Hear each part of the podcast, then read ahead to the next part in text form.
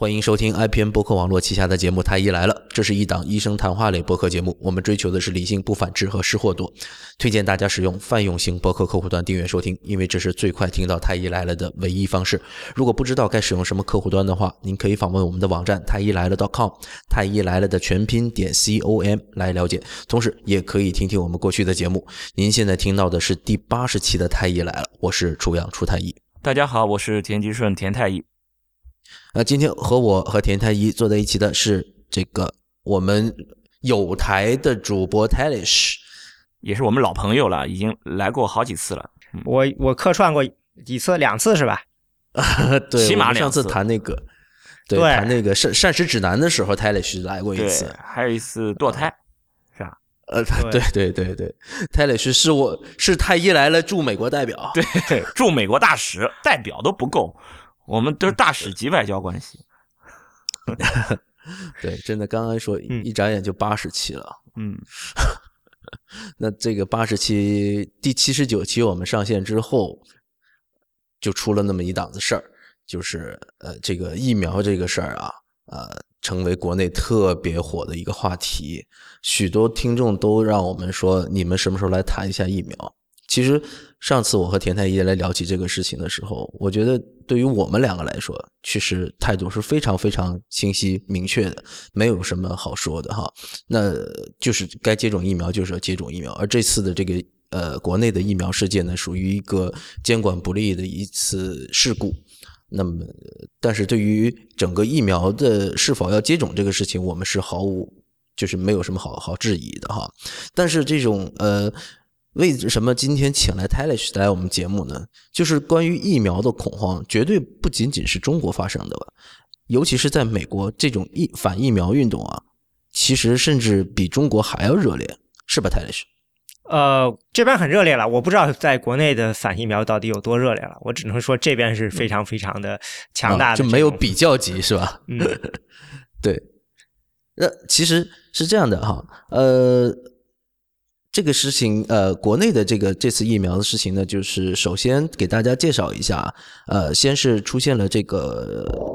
这个澎湃新闻爆出了一条新闻，然后呃出现了一个呃民众对于这个疫苗到底安不安全，到底是打一类疫苗还是打二类疫苗，然后这些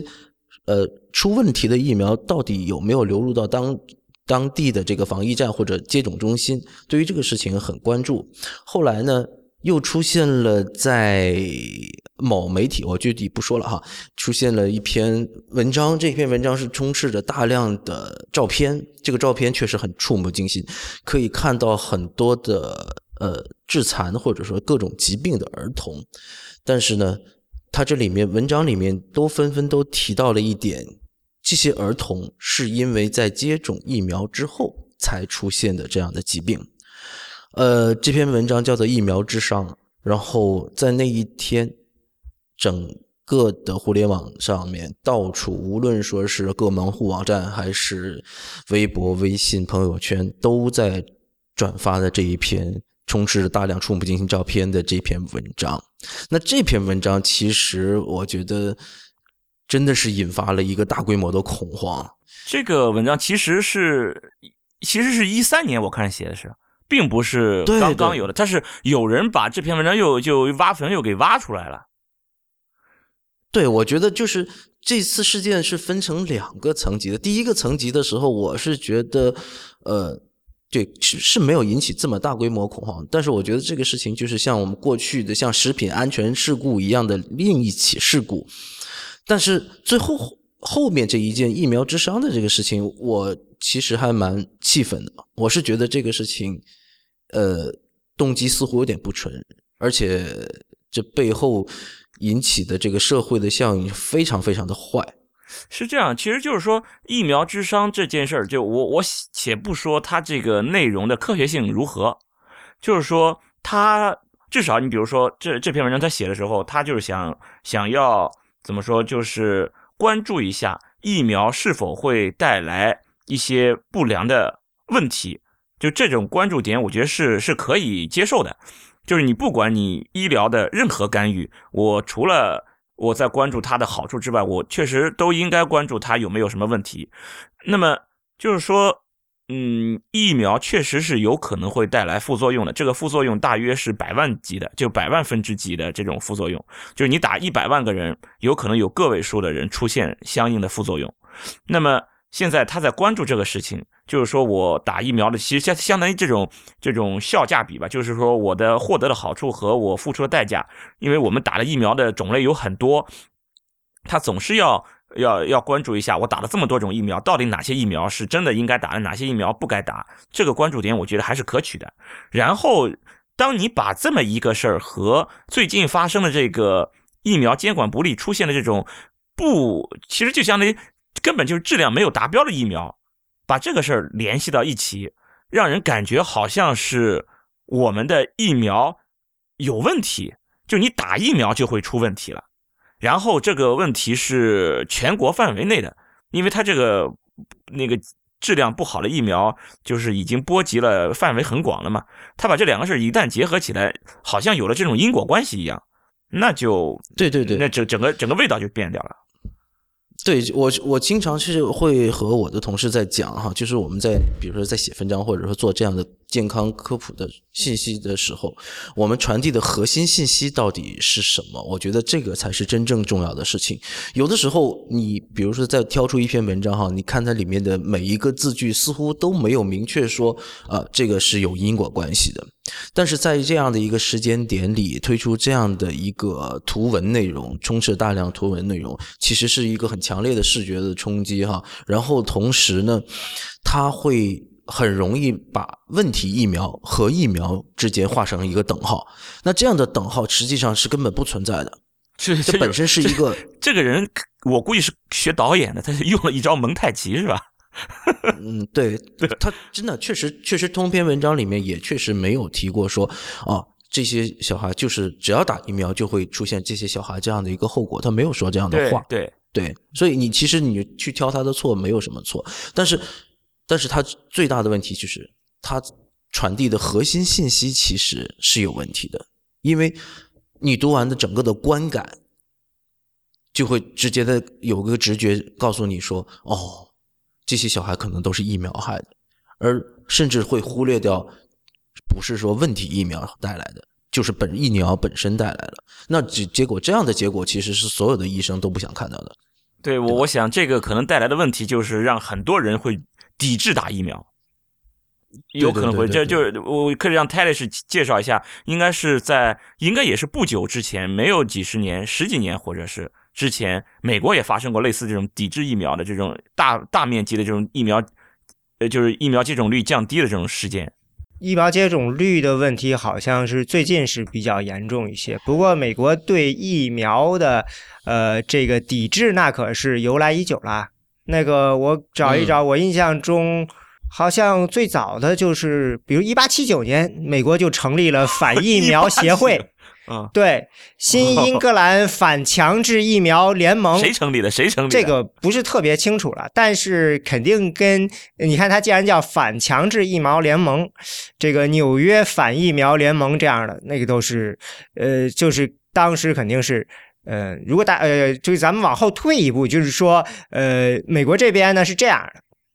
联邦政府呢，只是负责做这个疫苗方面的研究的推动，以及给出应该就是说推荐怎么样，呃，什么样的疫苗需要打，按照什么样的这个这个制制作打，最后该不该打是由州里来决定的。所以各个州这个是宪法第十四修正案里规定的，这是州里的权利去做。因为这件事情呢，那个时候就有了。为什么我说那个时候有？因为呃。这之后打了两次高院的官司，这个是这都是一百年前打的官司。基本上这个一百年前就是最著名的就是这个一九零五年的这个关于这个呃是天花的疫苗吧，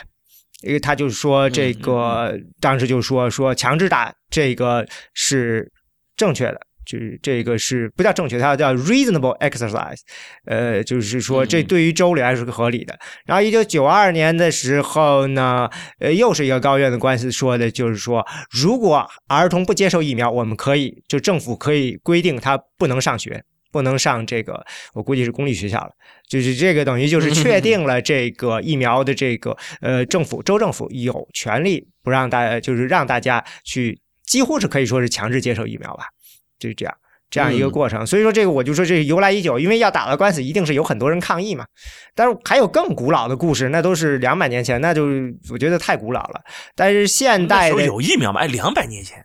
这天花疫苗就是那个时候出来的嘛？那个时候美国独立战争的时候就曾经出现过这个，因为有很多人得病了，所以那个华盛顿就强制自己的这个士兵接受当年的这个呃一些所谓的就是也不叫疫苗了，那实际上就相当于你可以认为是一种一一种不是现代意义上疫苗了，反正但是是某一种接种吧，我忘了具体是什么病了，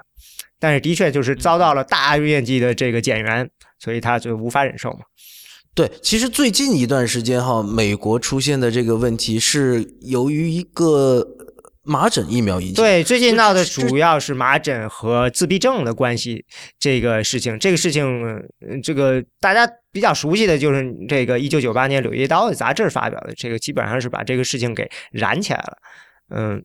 对对对，其实最近的这一次麻疹的疫情，其实确实是引发了一个恐慌的，因为之前美国是声称自己已经是消灭了麻疹的，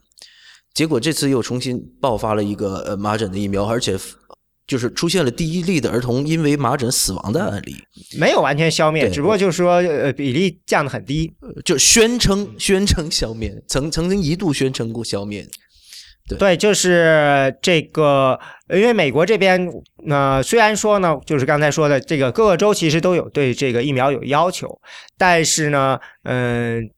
大部分的州，大部分的州呢都有这种你可以家长可以呢，因为这样或那样的原因说不打，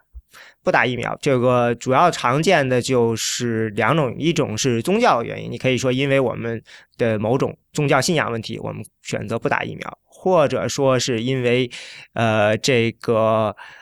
这里还有一个叫做哲学原因，或者说就叫良心原因。这个呢，通常情况下就是说的是一般人选择反对打疫苗的这样一个呃，这个普通人吧，他们会认为就是他们出于对疫苗的恐惧，他们会选择这个原因。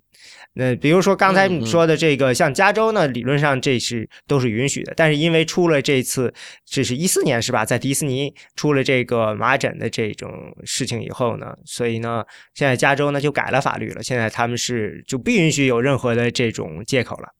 嗯，有其他一些州现在也在考虑这样的情况。呃，嗯，我觉得很可能这个疫苗很多时候都是这样的，你不吃一次亏，你是有点这个真的是很难推动的，因为呃。这个反疫苗的这个运动还挺热闹的，我看有个统计，呃，二零零忘了零八年到这到一二年，大概就那么几年，大概各个州反正有几十个、三十多个这个反疫苗的这个议案推出，不过当然都没有成功了。但是就是反疫苗人士还是前仆后继的，因为这个事情其实你可以认为从呃这个就是关于最近的这个。这个自闭症这个问题，实际上是从七零年代就开始了。嗯，这个对对对，这个我们刚才就是刚才我还向这个呃你们请教过这名字，就是那个疫苗 DTP，就是百百破是吧？对对对对，这个疫苗呢，呃，这个在七零年代争议非常大，因为不光是在美国，好像在欧洲呀，甚至在澳洲啊，甚至在一些亚洲国家都有这个争议。嗯，后来就换成了，现在换成了一种。就不是叫的呃 DTP 了，好像叫呃 TADP 什么，反正是日本研研究的。嗯，这个里头还有一个就是，它里面用了一种有很多这个疫苗里面用了一种这个有机汞，那个就叫做什么，就是叫硫硫什么汞？对，啊，硫硫汞就是这个里面是有这个水银的嘛，但是呢，没有任何证据认为这个东西可以给造成这个呃自闭症，但是呢。关于这个，因为大家都觉得说有这个水银就会对神经造成影响嘛，所以说，呃，最后好像是九九年还是零一年的时候，FDA 就说，那我们我向制造商就跟他们建议说，你们就把这个从这个疫苗中给取消吧。嗯，但现在好像应该是只有一种成人用的这个疫苗里面还有它了，其他的就是都取消了，就等于就是有一种就是啊，虽然我们没有证据，但是既然群众现在的恐慌这么严重，那我们既然也有这个这个其他的方式替代的，我们就建议替代。而且这个事情，呃，零如果是一零一年的话，正好就像你刚才说的这个二零一九九八年柳叶刀那个是一九九八年，对吧？所以我觉得可能很可能那个事情发生了以后，呃，产生了非常大的这个社会恐慌对这个的影响嘛，所以这个可能这个 FDA 也面临这种压力，所以等于就是我不承认这是有任何问题，因为没有任何证据，但是我为了平息大家的这种紧张感吧，所以就有这就采取了这样一个过程。嗯，而且我觉得，我觉得这种恐慌的感呃感觉和就是这种舆论的压力，其实这是来自于很多公众人物在这里面起的一个推波助澜的作用。然后我我我最近了解到，就是二零一五年，其实呃在美美国，比如说有一个有两个人都是这种所谓的从政人士，一个是呃 New Jersey 的一个州长，还有一个是肯塔基。对对对对对，Chris Christie，然后还有一个什么一个肯塔基州的一个参议员对，呃，对对对对对，然后他们曾经就就就是在公开场合说，就是来来质疑这个关于呃疫苗接种的运动，然后他就说，就是每一个父母都应该去有选择接种或者不接种的这么一个权利，对，然后呃。他这个整个的理由是站在一个说事关个人自由或者什么个人自由意志的这么一个一一个立场上面，所以这个事情其实是是引发了一个冲动。不过最后的这个结果其实都挺搞笑的，因为那个可能他们自己也意识到自己这个事儿其实太民科了，所以他这个 Chris Christie 最后跑到那个医院里面去接种了一个甲肝疫苗来结束这个这一场争论。呃，对，然后还有对他这样的话，就是这个我还有一点了解了，因为这个事情，嗯，事关大选嘛，嗯，哦哦哦，对，呃，因为 Rand Paul 也是医生嘛，我觉得他们这个、呃这个事情从八零年代开始闹嘛，八零年代的时候出来了一些很有名的这个反疫苗的组织，那他那个有一个最著名的组织，我印象中。就是 NVIC 啊，缩写，呃，National Vaccine Information Center。你听这个名字，你是完全听不出来它是反疫苗的，它就是国全国疫苗信息中心。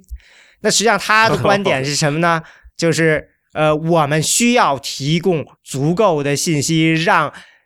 家长来做这个叫做美国人特别时髦，叫做 informed decision。比如说投票也是 informed decision，什么什么的都是 informed decision。意思就是，实际上就暗示是说，有些信息不透明，政府隐瞒了。那他，然后就像你说的，就是用这个，然后呢说，我们希望把这个权利交给家长，而不是交给医生。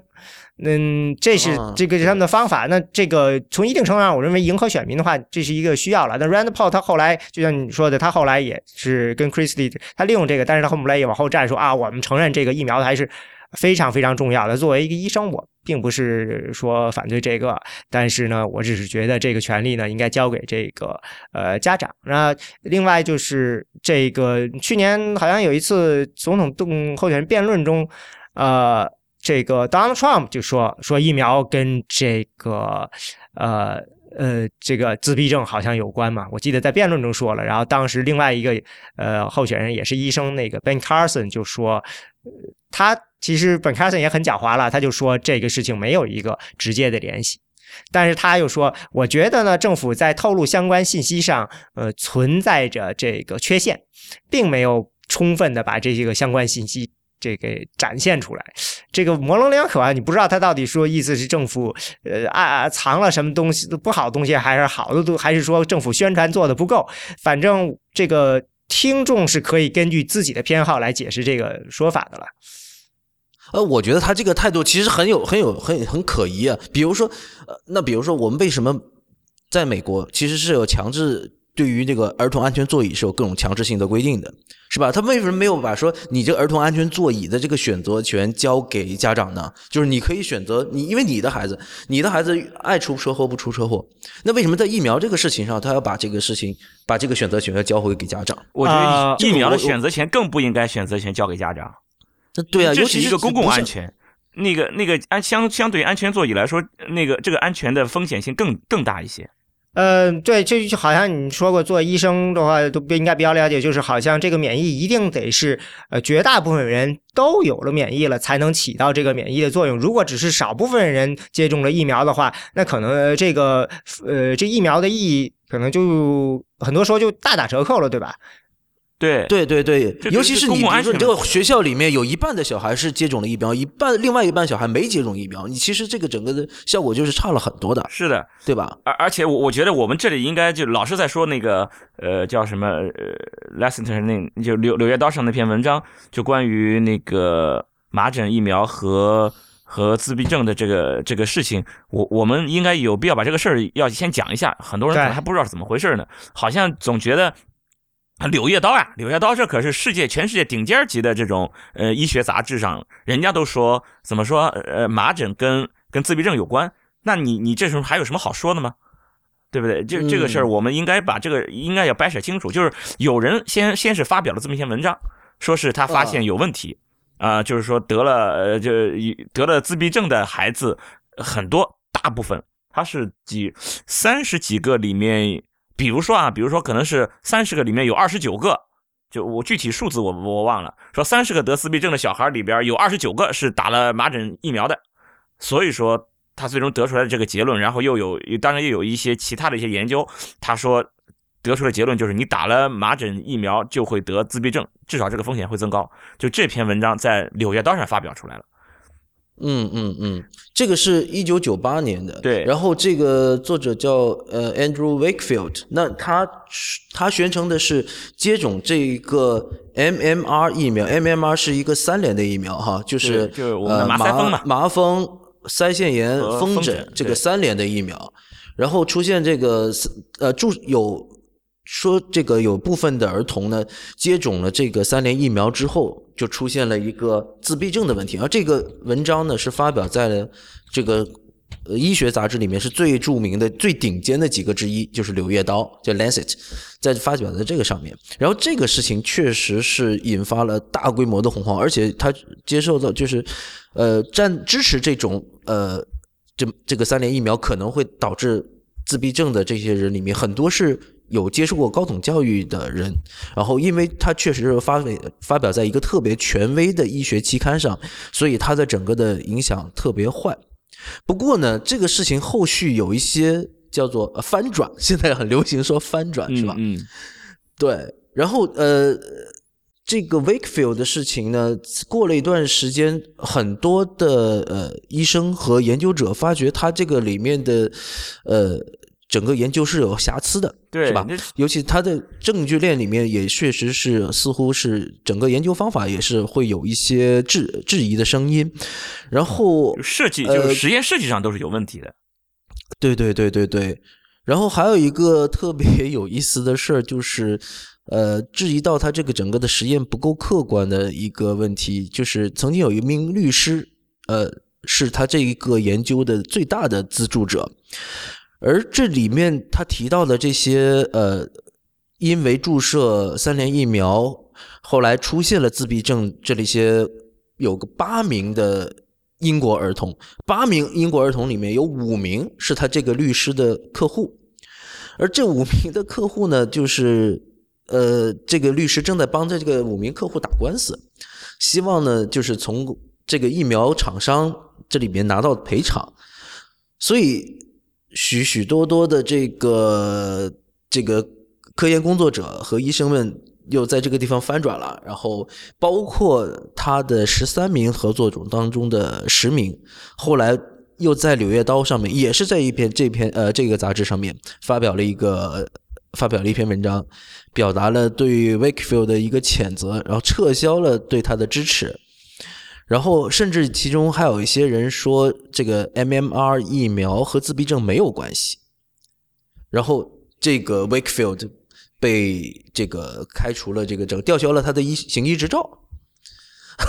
对对，就这这个应该也不是一个简单的一个阴谋论哦，你你拿了人家钱，所以你就不干不干正事儿，这是有点阴谋论的这这种意思了。但事实上，他们确实是有一个专门的一个一个委员会，是对这个事儿调查了三年，调查三年，然后是发现了这一个研究里面确实存在学术不端行为，所以说到最后《柳叶刀》也是撤稿了嘛。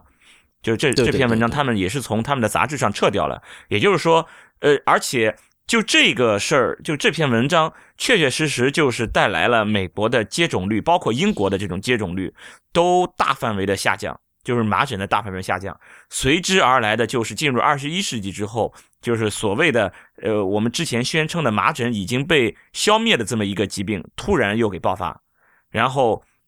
爆发之后，不光是有人感染，而且还有儿童死亡，就这一下子就几乎就相当于是一个反证法了，就直接就是就是证明了这个麻疹疫苗的这个有效性，就是说你你之前你你打了麻疹疫苗。你你你说我其实不该打的，对吧？这里边是有你你你不该不不用打这麻疹疫苗，麻打了麻疹疫苗你会出问题的。现在我告诉你，不打麻疹疫苗你就出现这个问题了。其实这是相当于什么呢？就相当于就是就这个东西，就疫苗这个东西，就是就像空气一样，是吧？就是你平时你喘气儿，你是用到它，你感觉不到它存在。你只有在什么时候？只有在你缺少它的时候，你才能感觉到它的存在。你没有它了，你才知道它的重要性。这疫苗其实就这样。对对对对，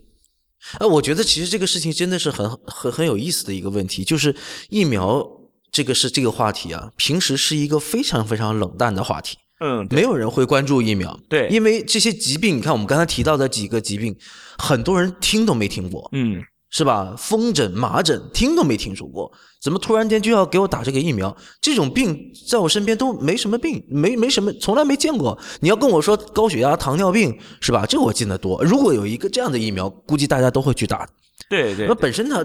其实其实这里面是有一个吊诡的地方，本身其实它是很可怕的。比如说，呃，我们我们小的时呃小的时候，包括现在的小孩都要打那个脊髓灰质炎，就小儿麻痹症。其实大家呃可能会观呃看到一些小儿麻痹症的一些患者，比如他们身上是身体上带有残疾，是吧？你觉得这个很可怕，但是像麻疹、风疹这些，你你可能不太知道他的情况，所以你对于他的重视程度也就是不是很高，对吧？那可是这个时候，如果有个人恰如其分的告呃恰在恰当的时候告诉你说，你看。这个东西也没什么用，对，而且它有坏处，它有副作用，对，你就不会去打了，对不对？嗯，对对对对对对，这个事情真的很好笑。对，它就是一个幸存者偏差嘛，就是为什么你你不知道有这个？因为真的要是得了这些病的，就是以前不打疫苗得了这些病的人死掉了，死掉了，他死人不会告过来告诉你，哎，我是得了麻疹死掉的，然后你就会发现，哎，活着人都没有得麻疹的嘛，对不对？这不就大家都好好好好的吗？是不是大家都活着的呀？死于麻疹的，反正你你也不知道，他不会过来告诉你。然后到后来，我们有了麻疹疫苗，我们把这个病毒几乎是已经绝迹了，是不是啊？对。然后，然后你就更不知道有这个东西了，你就更加把这个事儿就就就就怎么说轻视它了。现在好，我我要为了证明它的这个重要性。就好像我为了证明空气的重要性，你本来你你，假如我不告诉你你的呼吸的重要性，你可能觉得我反正我就生活在空气当中，空气有什么好的，对不对？现在好，我把你空气给你拿掉，你就知道了哦，原来空气对我如此重要，没有它我就死定了。其实就是这样，因为没有麻疹病毒，然后就很多人得了麻疹，然后很多竟然有儿童死于麻疹了。对对对对对，所以这次美国的呃，就应该不是这一次了，就是二零呃一四年、二零一五年美国的这个麻疹的爆发的话，其实很多人很多声音也在质疑，就是大家似乎已经遗忘了麻疹，已经不再记得说这世界上还有麻疹这回病，然后就更加的会将这个反疫苗运动、就反麻疹疫苗的运动推波助澜。其实这个就像我们刚才提到 Wakefield 这发表在《柳叶刀》上这文章。在前段时间又被重新挖坟，嗯，有很多的对公众人士又把这个东西挖出来之后，来证明自己说，哦，这些疫苗其实可打可不打，再加上一些宗教信仰和所谓哲学的原因，和一些所谓自由意志的这些原因，有一很大一帮支持者会会支持这个这个疫苗，所以这些种种因素都造成了在二零一四年、二零一五年的这个。美国麻疹的一个爆发，美国麻疹是我看到这边有一个数据是美国 CDC 的，说是，呃，在二零零一年到二零一零年之间，这个这个麻疹的 cases，麻疹的这个病例一年都是低于一百例的，而在二零一四年。这个数字达到了五百九十二例，嗯，突然我这边看的是六百四十四例，反正差不多吧，啊，没有差不多，反正这边的是二零一四年的这个是截止，哎，反正差不多吧，反正就是在二零一四年的 cases 对报的是五百九十二，对，在这个之前呢，都是这个按照几十万这个级别的，就是说在引入疫苗之前都是几每年都是几十万，呃，五十万以上。嗯，嗯，对对对对对对对对，所以其实这个事情，呃，我觉得，呃，就是很多公众人物在这里面起到了一个很不好的示范作用。我反正是就是最近就是因为疫苗的事件去网上搜索啊，我才发觉有一个我非常喜欢的演员，竟然是。这个反疫苗主义者让我对他的评打分在心里面一下子掉掉呃掉了两颗星。Jim Carrey 就是哦呃打那个呃，以前演那个叫《变相怪变杰》，相怪杰，嗯，还有那呃个，那个楚门世界呃，有一嗯部，对对对对对对对，然后还有一个那个我我比较喜欢的那个叫什么，呃，那个什么呃温暖什么阳光，泰勒是那个 那个中文译名，我不知道中。文译名啊，就是 Eternal Sunshine 呃，对《Eternal Sunshine》的那个，对那个也是我非常喜欢的电影。然后他他他的就是整个的状态非常好，而我觉得他是一个特别敬业的一个演员。但这个事情上面，他又曾经是公开的站出来，而且是抱着那个自闭症的儿童，就是他他所有的引用的证据就是《柳叶刀》的那一套理论和一些阴谋论，然后就告诉大家是这些麻疹的疫苗，是这个三联的疫苗可能会引发这个自闭症，而且是去组织这种呃公开的行为。呃，公开的这种示威啊，甚至是这种呃公众事件啊，这种哎呀、呃就是让这件事情让我对他的那个形象大打折扣。我觉得，其实现在到最当红的就是因为前两天嘛 Tribeca 开这个纽约的这个电影节宣布，呃，闭幕的时候最后一天要放一个反疫苗的电影嘛，纪录片嘛。真真的，然后呢，大家就都非常震惊嘛。然后呢，这个罗伯特·德尼罗说这片子是我选的，呃，哦我我希望大家来罗罗伯特·德尼罗的对，这他是他是主办这电影节嘛，这电影节他自己一多少年打造出来的嘛，他就说这片子是我选的，我希望呃听到各方声音，大家来讨论这个事情。然后就有人调侃说，德德尼罗希望大家来谈这谈这个片子，现在变成了大家都在谈他。呃，但是我但是这个问题注意啊，你注意的话，这也是我最喜欢的听我听我说，听我说，听我说这里 Jim Carrey 报的呃自闭症的人不是别人，是他自己儿子啊。哦，那罗伯特德尼罗的儿子也是自闭症啊。哦，他们像这个我刚才说的这个 National Vaccine Information Center 的那个老板那个 Fisher，他自己的儿子也是自闭症啊。所以说我刚才就想说这个事情，我们不要以阴谋论来看待这些人。就是我们不要觉得这些人要么他们弱智，要么就是这些人不够理智等等等等，我们不要这么说。其实每个人都是一样的，他们被某些事情刺激了。你比如说，就是那个疫苗之殇这这篇文章，这篇文章为什么特别特别刺激人，让人特别愿意转出去，就是因为它的几十几十张照片，这些照片特别特别能够能够刺激到你的那一根神经。为什么？因为我们每个人，只要是我们人类，都一定是对于这种形象化的东西更加的，嗯，产能够容易产生注意力，而对于文字化的东西可能就没有那么容易，因为形象化的东西直接让我们产生印印象，是直接刺激我们的，所以我们会对它产生印象。而我们要想产生一种意意识，产生一种脑子里边产生一种结论，我们如何产生？我们并不是。常规的会通过这种逻辑或者是理性的分析，我们最常规的应该就是调用我们的记忆，调用我们印象最方便的那个，怎么方便来，我们怎么容易产生我们的这么一种观念。如果是印象这种这种非常非常具体的这种东西能够给我们一种刺激，我们就会把它当做就是事实。所以说，就这些这些照片，其实这些照片引发的，我觉得是一种共情的一个对情绪。就它它已经不是一个分析的结果，是一个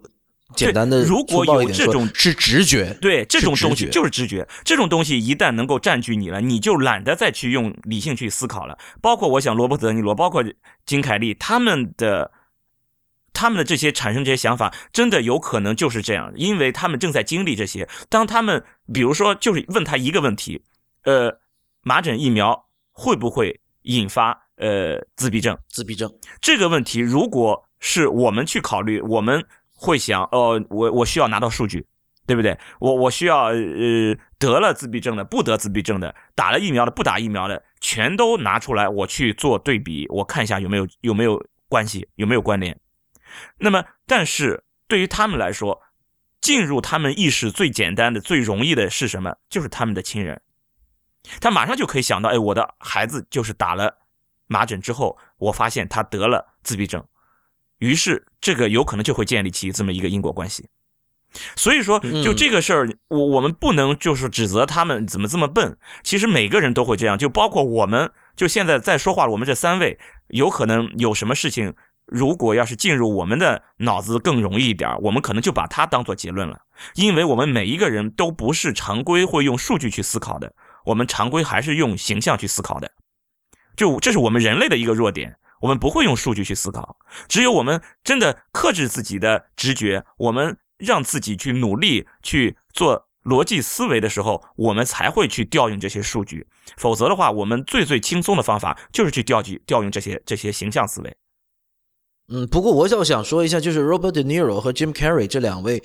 既然他们的小孩，因为我也是刚刚才才才才留意到这一点，说他们的小孩就是自闭症的话，那我想他们呃在相关的这个信息的获取方面，其实应该不会比我们更少。所以我想他应该是会听到。当然了，确实，呃，我这很喜欢的两个演员，然后，呃，成为了反反疫苗主义者这件事情，我需要消化一下。但是我相信他们应该是在各方面的信息获取方面，并不会说真的是完全呃听之信之的。我想他应该是会听到各方面的声音，而。确实，我我们在这个录节目之前，曾经呃，泰勒是说过一句话。确实，我们三个是比较坚定的，呃，至少支持疫苗接种的这样的人。然后，可能一些反对的声音，我们确实听到的相对少一些，是吧？嗯，泰勒是有有没有其他的一些反对的声音，或者听起来也相当像？像是很有道理的声音。这个呃，说来话长吧。我觉得现在先说一个，就是你刚才说了，说呃，Robert Niro，首先都是 Robert Niro 自己说，我不是反疫苗主义者，但是我认为这个事情需要谈。当然了，我觉得他也是，就是他意识到，他如果非得说坚定说反自己反疫苗，可能会造成什么样的负面效果了。尤其是你要把这个你的电影节推出去嘛。嗯，所以呃，先不说这个，但就是你像说他，你刚才说了，像他们这样人，他了解信息的。渠道肯定很多，嗯，其实是有一个非常有意思的研究，这个《New England Journal of Medicine》这也算是一个顶尖的医学期刊了，呃，他对这个反疫苗者呢做了一些研究，然后就发现说，如果找一个最典型的反疫苗者的形象，他们通常是这个呃男性、白人、有家有室、收入比较高，然后呢，这个还呃这个老婆呢。是在这个是有受过高等教育的，有家里的孩子大概有四个以上，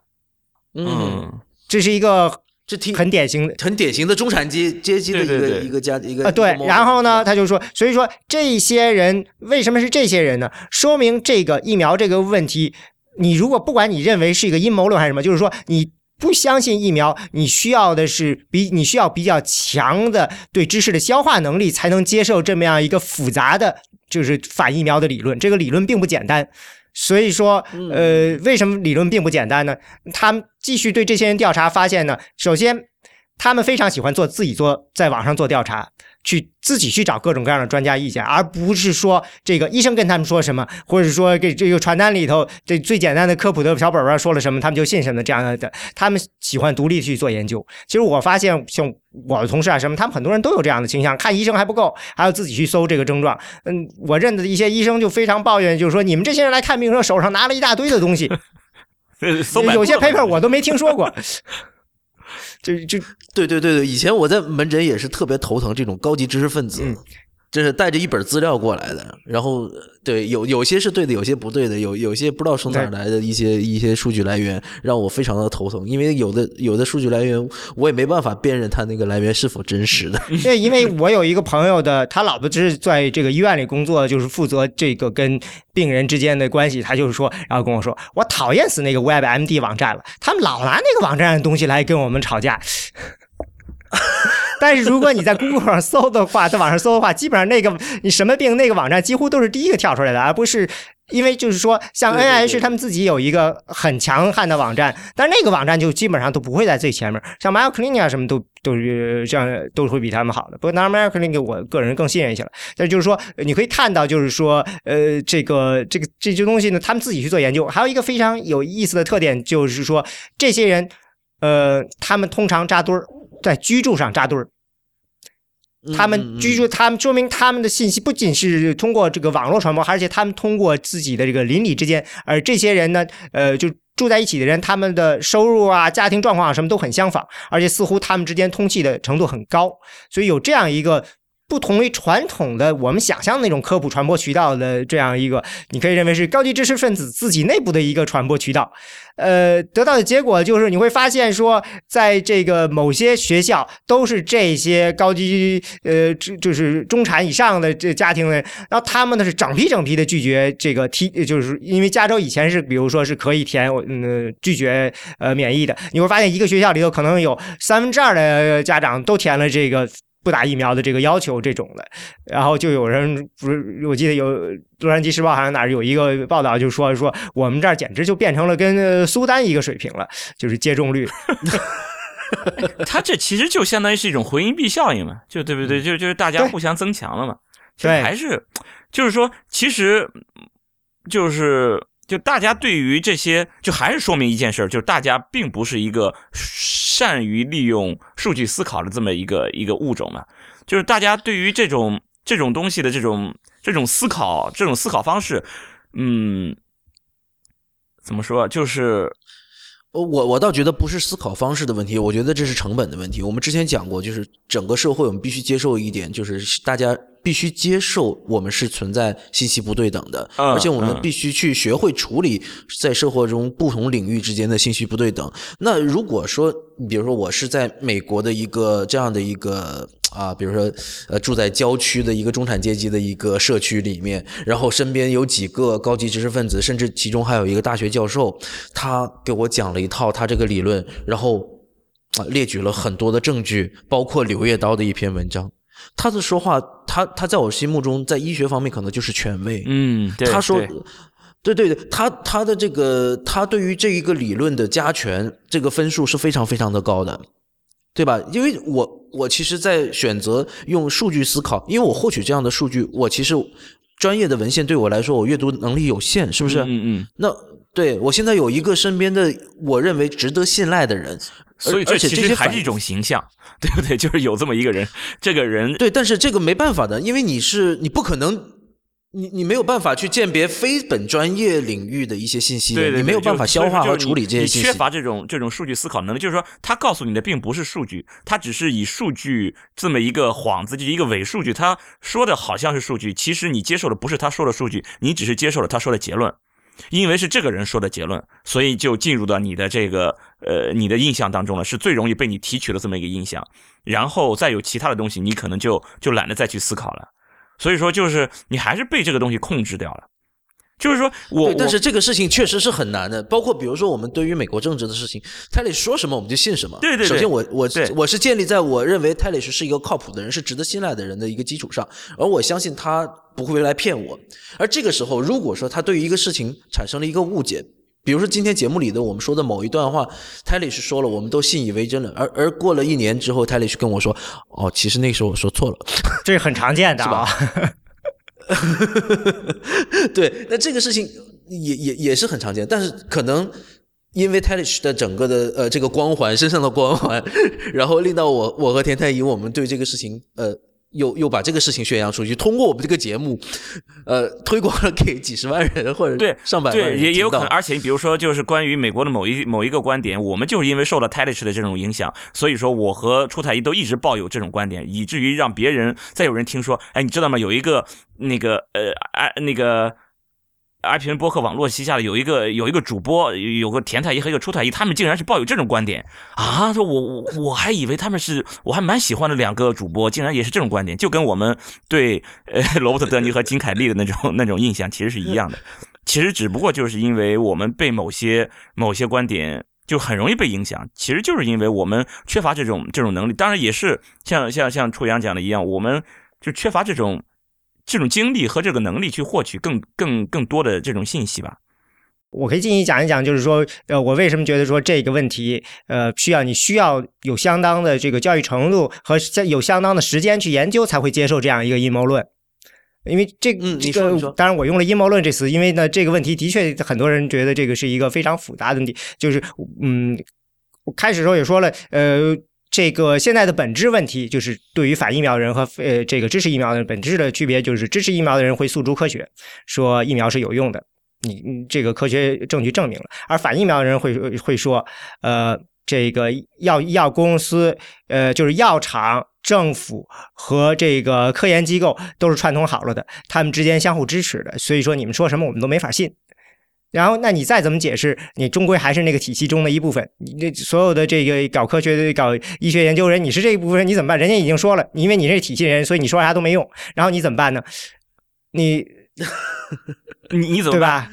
其实其实这个事儿很多，你比如说就癌症里面，他们也有这样，就是整个癌症的治疗，呃，手术啊、放疗啊、化疗，整个癌症的治疗就是一个大的一个一个阴谋，对吧？就是这个呃产业链的这么一个榨取这些大众的这个一个一个阴谋啊，先给你开刀，然后给你放疗，然后给你化疗，最后让你死于这些治疗，最后我还把你的钱全都搜刮来。啊，这就整个的就是一个阴谋。然后从就这个这个教育，从你进入医学院开始就已经接受了这这方面的教育啊，我就教育你这样。所以说现在的医生他们都已经都在这个这个模式里面了，他一定不会跳出来去反对这个模式。于是就成为了一个很大的一个帝国，叫做什么癌症治疗帝国啊。只要在这个帝国里面的，嗯，只要用这种传统的癌癌症治疗方法，那么你就一定是是是在相当于谋财害命。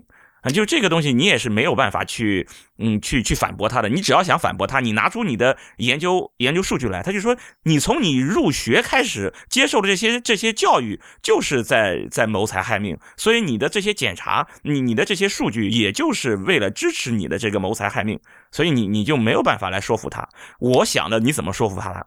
事实上，我也可以拿图片。他他先给你扣一个屎盆子，对，扣个屎盆子。就你你就是你扣完屎盆子之后，对对对，你就是很臭。你你怎么着吧？所以我告诉你怎么怎么办。就是你你不是拿了几十张图片说这些孩子有多么可怜吗？那我也拿出几十张图片来，就是得了麻麻疹病毒的这些人多么可怜。啊，甚发了高烧，然后家里人痛哭流涕，然后那个呃，为了因为这个孩子得病发烧，然后自己的工作不好，甚至在工作的时候把手给削掉了啊，或者是嗯什么也没有工作了，全家人流离失所啊，还有就是痛失爱子，嗯，很多人在那哭，等等等等的，我们看到的就是得这些疾病所带来的这些痛苦的这些这些影像。让你感觉这个同这个疾病实在太可怕了。现在我告诉你，打了这个疫苗之后就可以预防这个疾病，我我觉得就可以把很多人扭转过来，对吧？就是我是流氓对流氓。不过这个 流氓对，我个人觉得吧。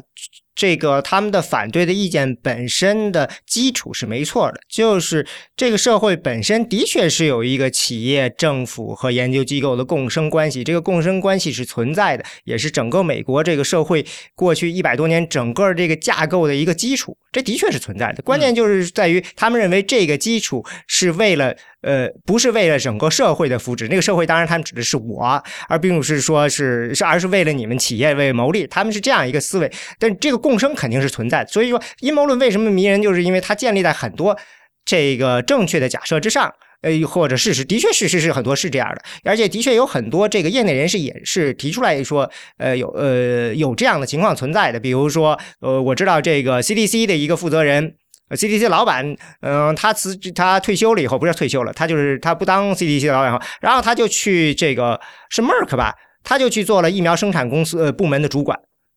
大家就说，你看你这个这这这，你这 CDC 你就负责这个的，你怎么必你就去以后就去做疫苗？那你们肯定会有勾结了，这是很有可能的。你这个互相之间相互影响，这个东西到底呃到底？怎么发展？有其实有很多很有意思的地方了。比如说，呃，最早的时候，疫苗这个事情实际上是亏本做的，就是呃，对于这个很多企业来说，他们呃不想做这件事情。嗯，尤其是这个我们说了，在七零年代的时候出了一些比较糟糕的事情，或者刚刚这个我记得这个小儿麻痹症疫苗出来的时候就出了一次事故嘛，然后就呃我记得有有人就死了，还有很多人得病嘛，在美国的时候啊，六七零年代我记得有一个就是 H1N1 这个。疫苗，就是那是流感疫苗对吧？H1N1 是禽流感还是猪猪流感？我忘了。对，反正就是无所谓。就那打了以后，它会出现有一个什么什么呃呃 syndrome 啊，这个这些名字都是好难记。嗯，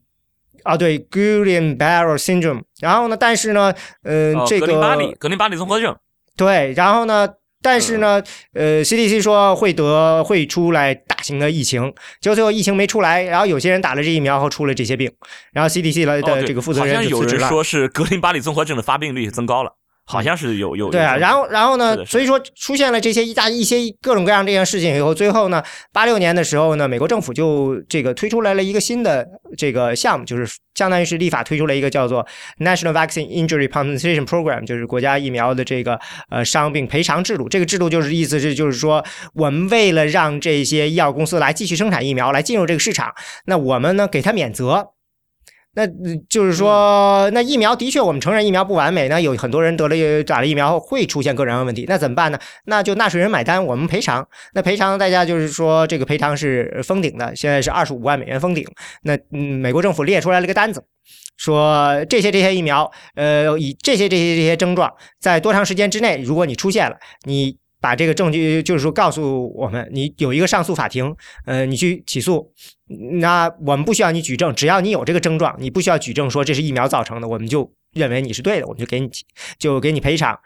嗯，就这样一个过程。他弄了这样一个以后呢，然后呢，呃，就目的就是说呢，我们要让这个疫苗的这个呃有人来生产嘛，要不然的话，这个如果。就是因为，因为当初从那个呃脊髓灰质炎那个疫苗出了事儿以后，那很多药厂就被告得很惨嘛，所以呢，就我们就吸引大家进来。那个时候呢，可以这么说，呃，做这个疫苗的药厂呢，其实是亏本的。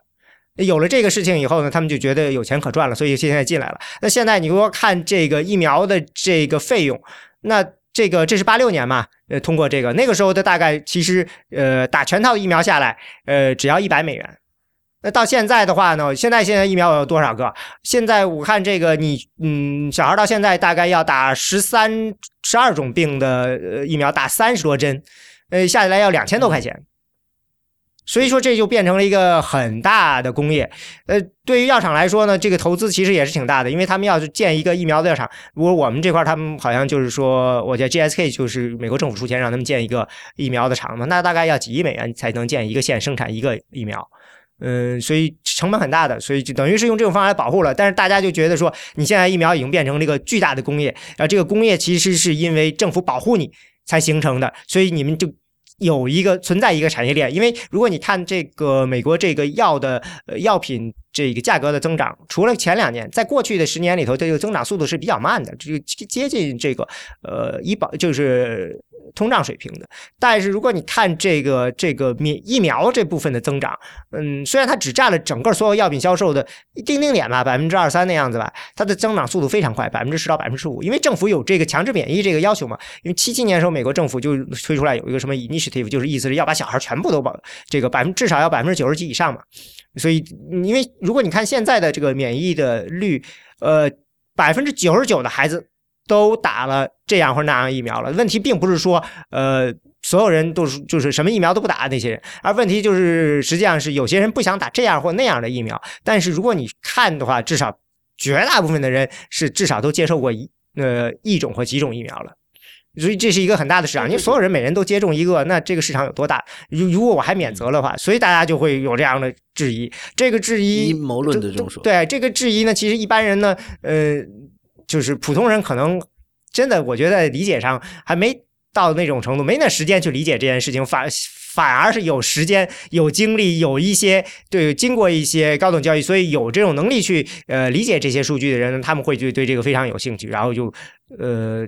产生这种质疑。所以你会看到这个质疑呢，一个是这个，还有一个特点，我其实不是特别明白，就是年轻人中反疫苗的人很高。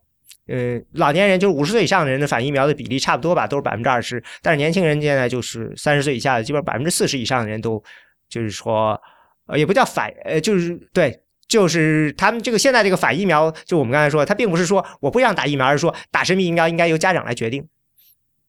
这个百分之四十以上。不过我觉得刚才。我觉得这个阴谋论的背后有一个有一个很奇怪的问题，就是说，呃，大家会把疫苗当做药品，而实际上疫苗和药品之间是存在着一个很很大的差异的，因为疫苗这个事情真正关系到全整个国家的一个卫生，呃，一个公共卫生事业的一个这么大的问题。如果说你这个疫苗你能够投入一定的财力去解决这个疫苗的问题，你可以让成千上万甚至几亿的人免除某一种疾病的困扰，而接下来你可能如果是继续的维持这个在疫苗方面的投入，而这笔投入将是就是一个一个维持的成本而已，那么将造福的整个社会的福祉，而而事实上，如果说你因为这个疫苗没有就是有力的去推行这个疫苗的接种的政策，而带来的是疫情的爆发，而控制疫情又是需要政府。去投入大量的金钱和精力，而这些钱平摊到每一个纳税人身上，你也是要为之付钱的。那我就觉得这个问题很奇怪。其实，如果你如果政府如果要是不去支持疫苗，我照样也可以说是阴谋论的认为政府是和那些治疗这些疾病的这些厂家是有勾结的啊，就是你你就是想让这些疾病爆发，然后你投资给那些厂家，然后让他们去赚钱治这些病。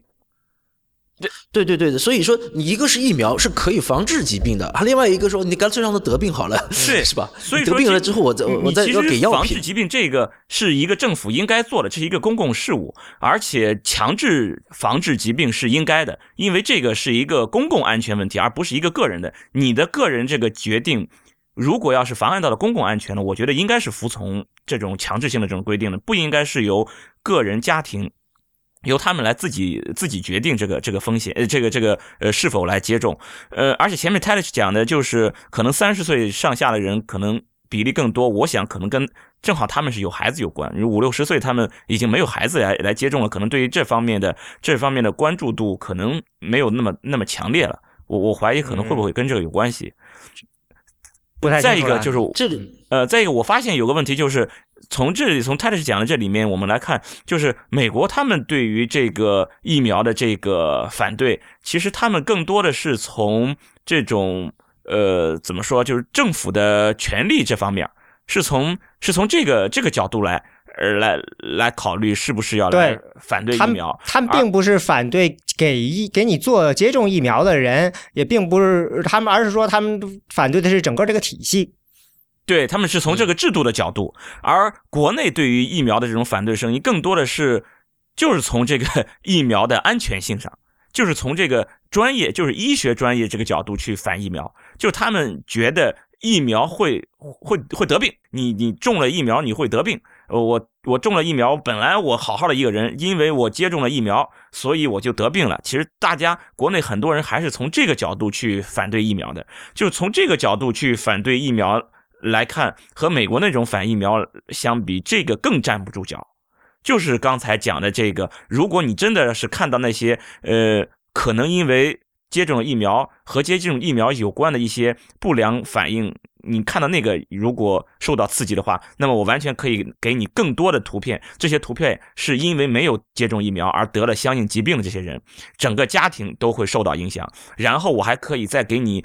更多的这个。照片，这个照片不只是一个家庭，而是一个城市。这个城市可能就会变得非常的恐怖，因为是一个传染性疾病的一个蔓延，让整个城市都生存在一个恐慌当中。就是这样的图片，我照样也可以，也可以拿给你来刺激你的神经。所以说，就是说你因为害怕这种疫苗可能造成的这种风险，去去拒绝疫苗，其实是更加的说不过去的。因为疫苗造成的这种风险存，虽然它确确实实是存在一定的副作用，存在风险，但这个存这个风险是百万分之级别的。而如果一旦这个疫疫情要是流行起来，它造成的这个影响就远远比这个要高得多了。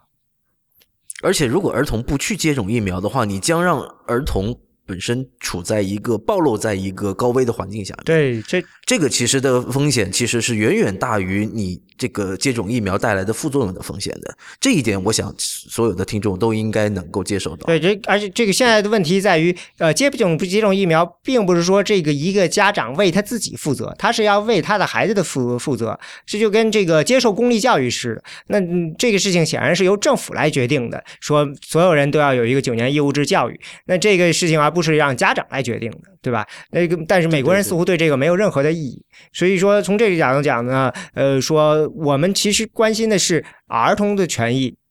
呃，不仅仅只是说你家长的权利。那小孩孩子他本身他也应该有一个这个权利，但是他权利他无他自己没法没有能力执行。那这个事情应该由社会来帮你执行呢，还是应该由这个家长来的？所以我认为这里头这是完全这就是一个。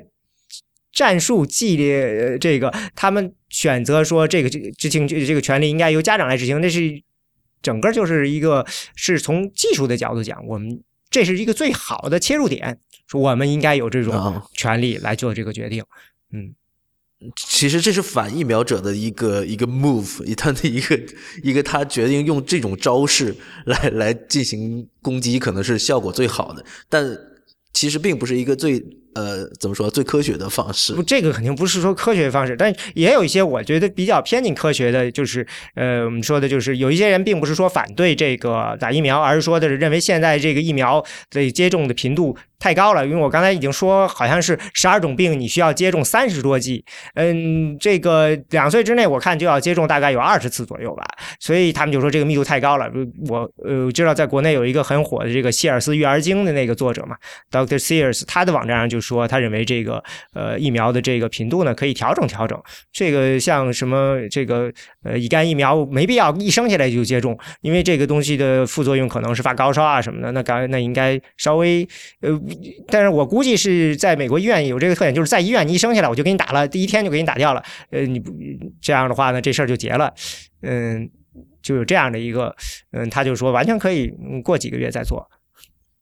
对，听起来的话，似乎西方的这个反疫苗的这个运动，呃，思维层级似乎更高一点。但是实际上，可能是因为我们的这个呃信息选择的问题哈，可能我会看到更多的呃就是深度的一些报道，才会误以为这西方会有更多理性的呃中产阶级在支持这个反疫苗运动。呃，实际上呃可能。呃，美国也存在着大量不知真相、不明真相的不明真相的群众，或者 对盲从者也在跟跟随着他这个这些刚刚我们讲到的这些所谓中产阶级的意见领袖们在一起做这种反疫苗的，推动着反疫苗运动在在向前前进哈。那这次国国内和国外的这呃两个这个反疫苗的运动，其实他们这个做出错误决策的这个依据是完全不同的。你你看，西方的错误的，他们的支撑他们的整个的理论是关于呃，是《柳叶刀》上那一篇关于麻疹疫苗和自闭症之间关系的这一篇论文，和以及衍生出来的一套阴谋论。而这一次国内的这个疫苗，是因为这次安全问题导致的呃一系列的这个问题，疫苗可能会对身体有害或者说是无害的这样的一个讨论。对，所以很多人其实对国内的很多的讨论还在停留在这样的一个层次，而往往往往国内的所谓的高知呃高知人群，呃，对于这个问题其实理解起来是非常容易、非常快的。但是大量的这个所谓的呃受教育程度不是那么高的人，他还在纠结于说，哦，这个疫苗呃中间的冷链出了问题，它的保存出了问题之后，这个疫苗是不是就是会让我身体变成有害？而实际上，他们对于这个疫苗本身并没有做更多的了解，而实际上，疫苗很最最多见的一个结果应该是失效，就是它不起起不到作用了，而不是说打给你身体打进去之后，就对你身体反而造成了伤害。对于这一对于这一个结果的理解，呃。我觉得这一次国内的反疫苗运动当中，还有很多的人还没理解到这个层次。因为我我在做这样的工作，我会发觉，哦，问问这样的问题的人其实更多。嗯嗯，其实就是说，你如果看美国这边的话，他们疫苗召回的情况也很常见，就是呃，可能就是这里头涉及到一个美国这边整个这个到底就部门之间他们到底是什么一个关系的问题？因为呃，疫苗这个事情其实不是一个就是只有一个部门来管。我们通常呃会注意到，它实际上呢，首先这个在美国这个健康部里，它里有有一个叫做 National Vaccine Program Office，这是一个协调各部门工作的一个。然后那个 NIH 就是国立医学院，它肯定是做这方面研究的。然后 CDC 就是等于是疾病防治中心，它是负责提出来说建议，说你们需要打什么什么样疫苗，按照什么样节奏来做。然后呢，这这个 FDA 这个医药管理局呢，则是负责这个研究这个这个药品到底是不是安全的，是是出了问题是不是召回，他们这有不同的一些节奏。但是你看，关于这个美国疫苗的争论，很少会关于到这个疫苗召回的问题。其实你要看的话，几乎每隔一每年可能说不定都会有这样的呃情况出现，但是很少出现说没听说有谁说因为这个产生恐慌的。嗯。对，因为我现在在从事这样的一个工作，我是看到了它两个小的波峰的，呃，不一两个波峰的。第一次就是关于澎湃的那那个报道，实际上呢，就是说引发了一一小轮的争论，但是其实会在比如说健康传播界或者医学界里面会引发的争论会更多，但没有扩散到全社会。直到后来的那一篇，呃，这个关于这个图文并茂的这一篇文章，才真正的把它。这个话题扩散到了大众的领域，引发了大众的恐慌，所以这个实际上，呃，确实是把就用我用了一些非理性的方式，把这个整个影响范围扩得更大了。但这个扩大的这个方式，其实相当，我我觉得这个层级会有点点 low。对，这 而不像说是呃，对我至少还建立在一个权威医学杂志的理论的基础上。对，听起来好像有点有有点 low 的感觉。其实这个公众讨论的平台应该怎么建立，然后应该怎么发声，怎么推进？我对国内是不了解的，因为在这美国这边，我是觉得他们毕竟是有了很长时间，所以大家比较清楚这件事情是应该是怎么样这个去。如果你有一个想法，应该去怎么推进的？就像嗯。比如说罗伯特·德尼罗，他就可以在他的电影节上弄个什么什么东西，然后呢，那其他人就成立一个组织，然后在立法上进行什么什么样的推进，他们是比较清晰的这样一个过程。这个，嗯，古，嗯，呃，接，对，接下来讨论就开始政治不正确了。国内有人大代表啊，对吧？我们有政协委员，对啊，所以就是说，怎么样把这个东西向他们输送啊？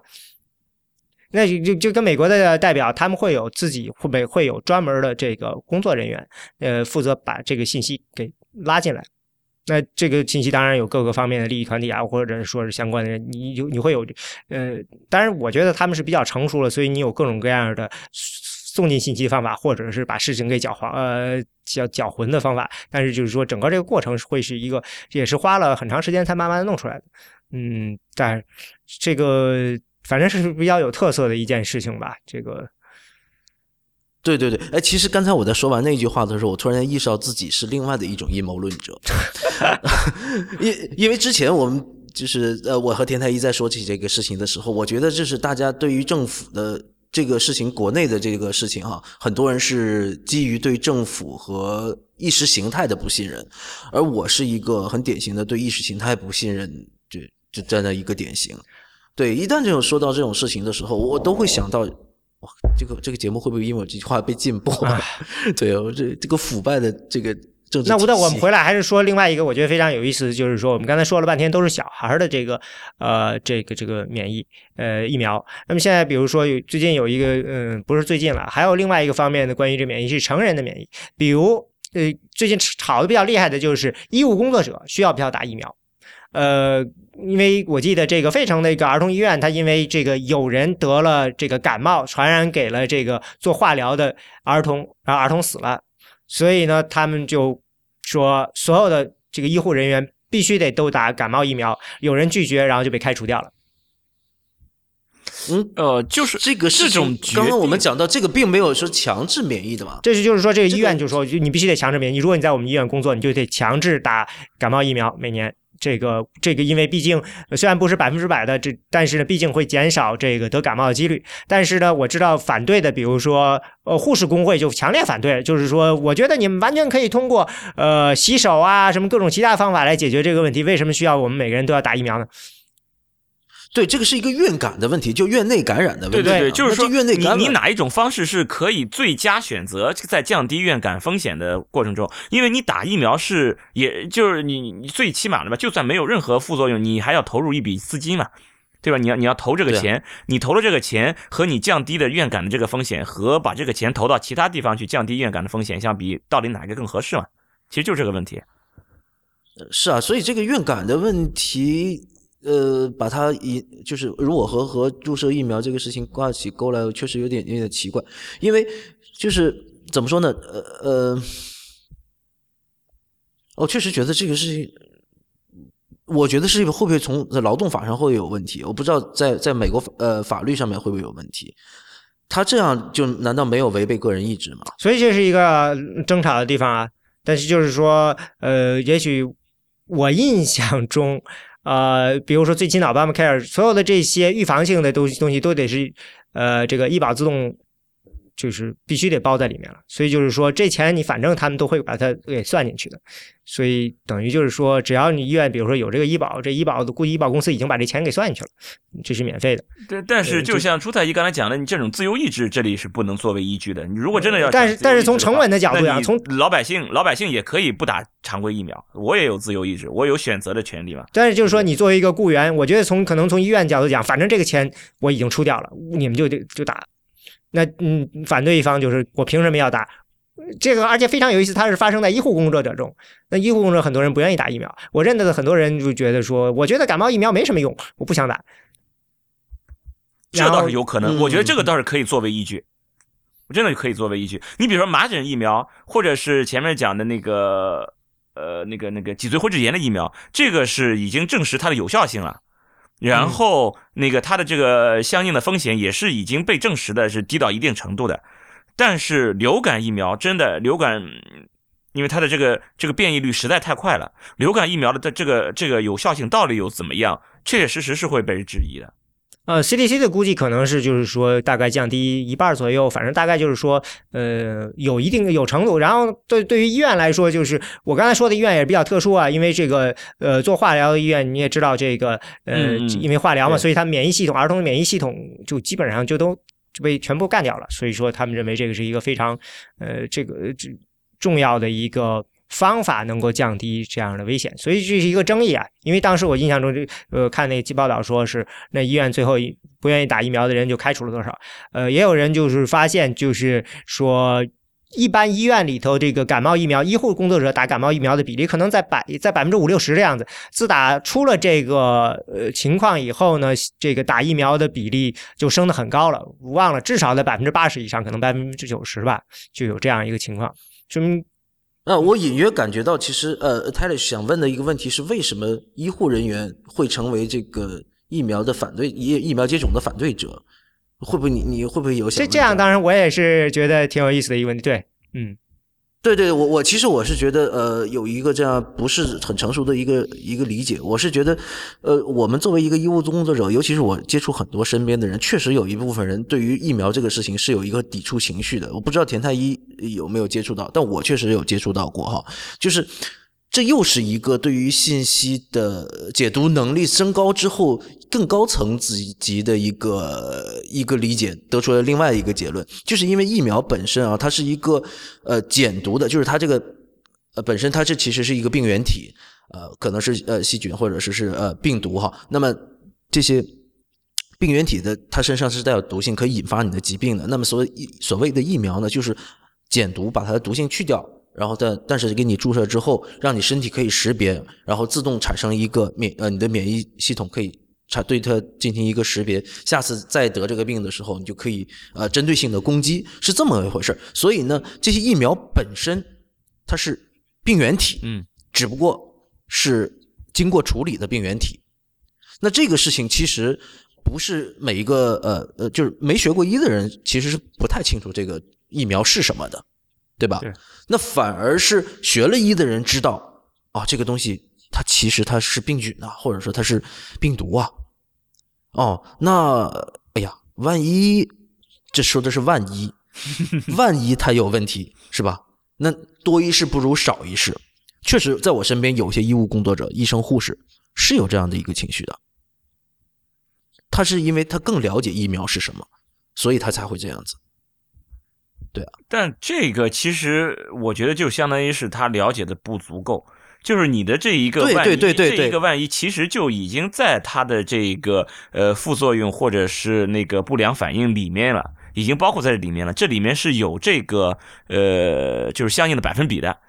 就是你，你不管做任何事，如果就这么说吧，你想，哎，万一他我打的这个东西有问题，那么其实你就可以去查它引起问题的百分比嘛。那么你如果选择了说，哦，我因为我担心它万一有问题，所以我就选择我不打。那么你有没有选有没有查一下，我如果不打不打的话，我要经历的风险是什么？那么你会发现，我如果不打的话，我的风险更高。那么你显显然选择打才是更明智的呀。对，泰律师刚才举这个例子，其实是一个挺典型的例子，就是像流感疫苗这种事情啊，就是是一个对于医务工作者来说，也是一个信息不对等这么一个领域，因为它其实很多，比如说美呃，比如说前段时间的呃叫什么 H 二 N N 几啊，我 H 和 N 数后面的数字变化太多了，我现在已经记不太得了。对，就最近的这种呃各种流感的疫苗，不断的会有说啊，我们又研制出了一个新的疫苗。但是很多的医务工作者说，就是持一个观望的态度，因为你这是刚研究出来的东西，还没有经过大规模的呃临床实验啊，很这一点倒是其实